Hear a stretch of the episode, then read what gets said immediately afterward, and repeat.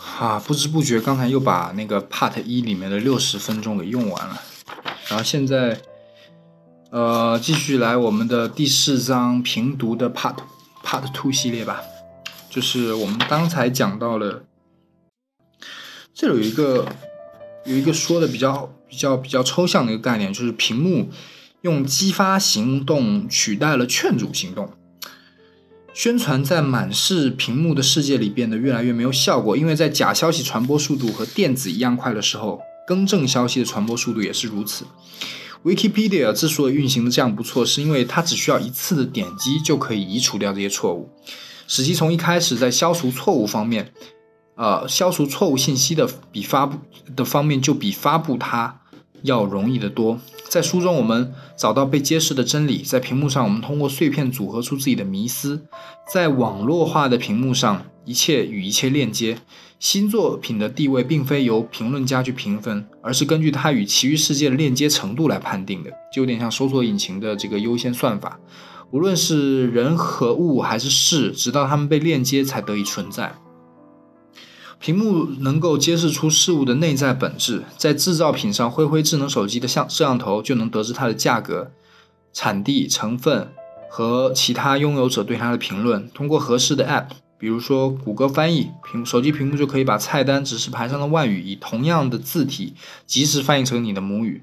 还有一种手机 App，只可以通过指出现在屏幕上的额外行为和互动，增强一只被填充过的儿童玩具的功能。就好像是屏幕展示出了物体的原型本质一样。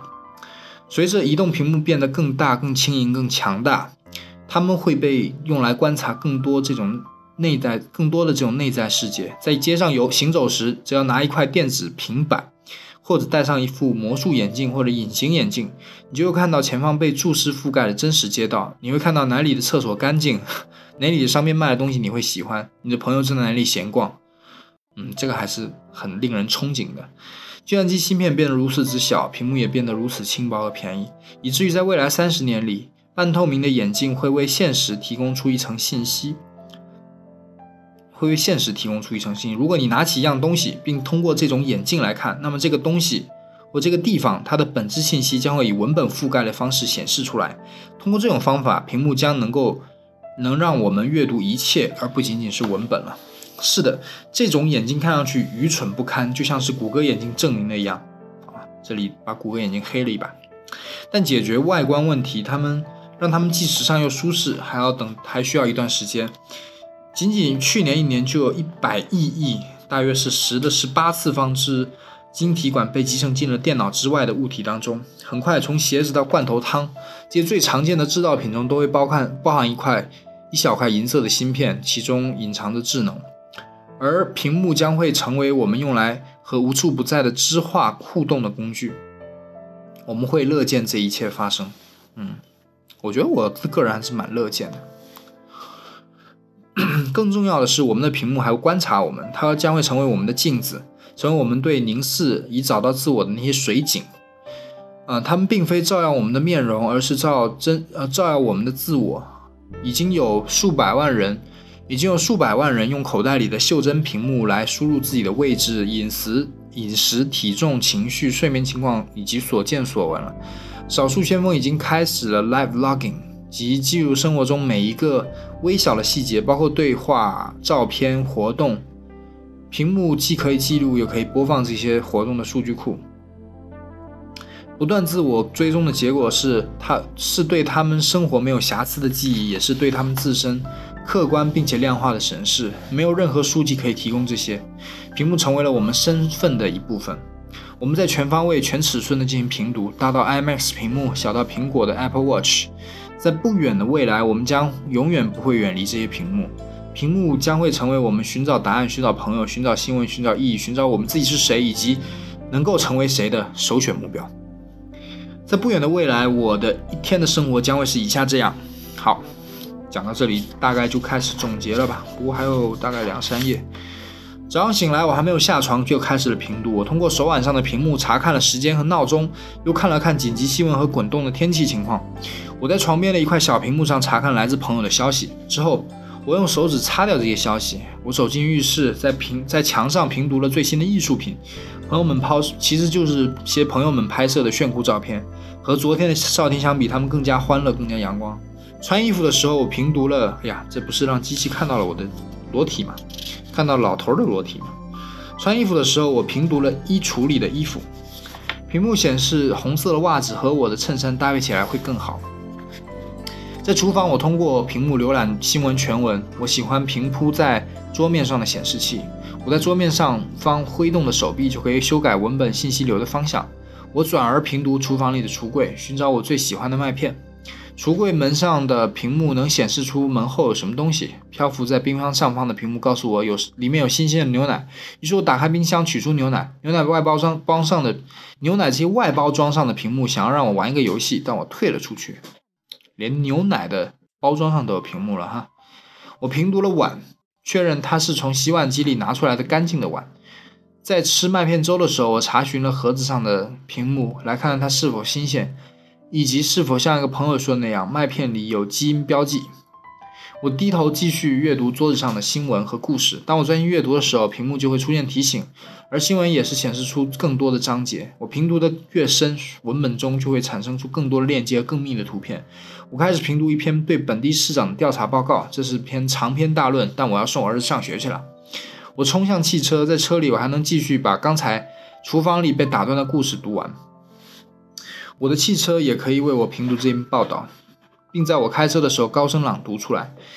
我们在高速公路上开车，经过沿途建筑，本身就是屏幕，它们往往只显示针对我的广告，因为它认识我的车。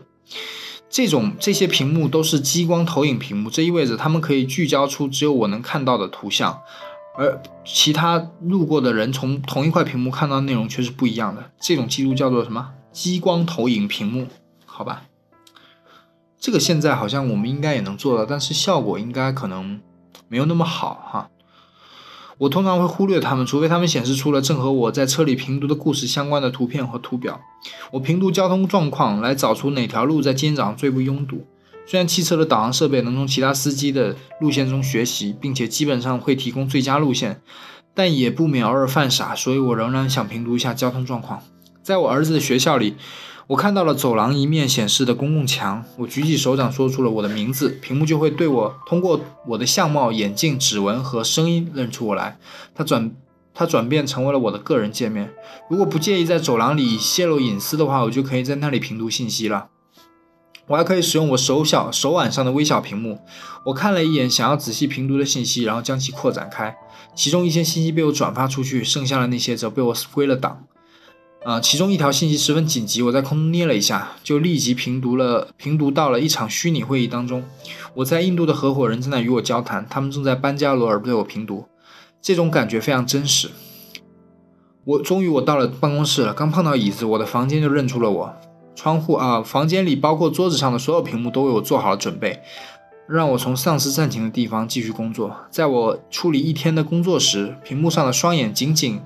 呃，紧密地观察着我，尤其是我的手和眼睛。除了键盘输入之外，我还非常擅长用全新的手势命令。在观看我的工作十六之十六年之后，他们终于能参与进不少我的工作来了。呃，其他任何人都看不懂我在屏幕上的符号序列，就像同事屏幕上的序列也让我犯迷糊一样。我们一同工作，却各自处在不同的评读环境当中。我们一面在房间里手舞足蹈，一面注视抓取的不同的工具。我是个有点老派的人，仍然喜欢在手里捏着一些一些捏的小一些屏幕。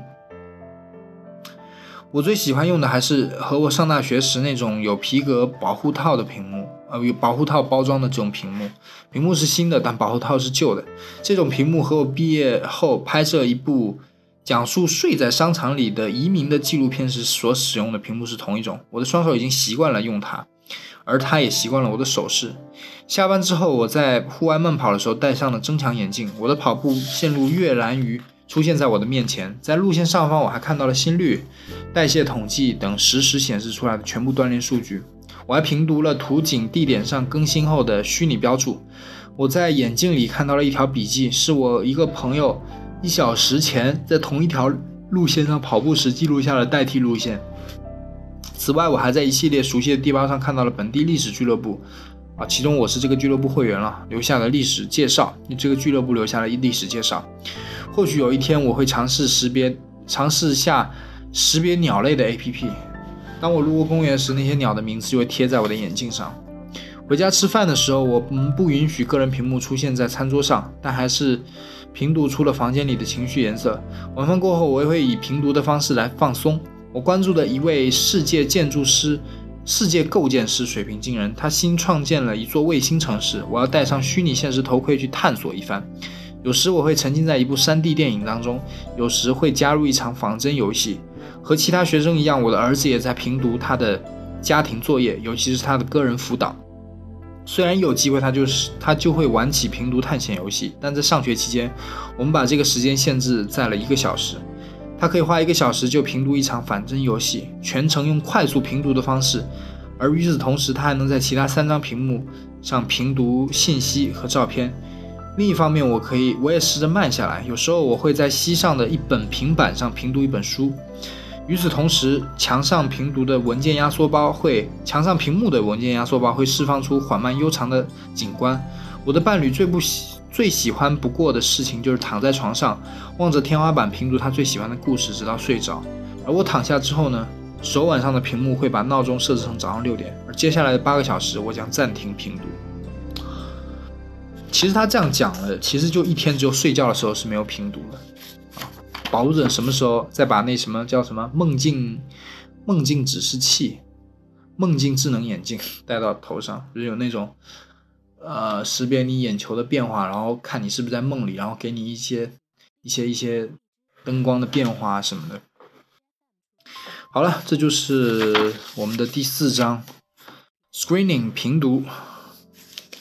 下一次我们将说它的第五章 assessing 使用。好，我们今天就到这吧，拜拜。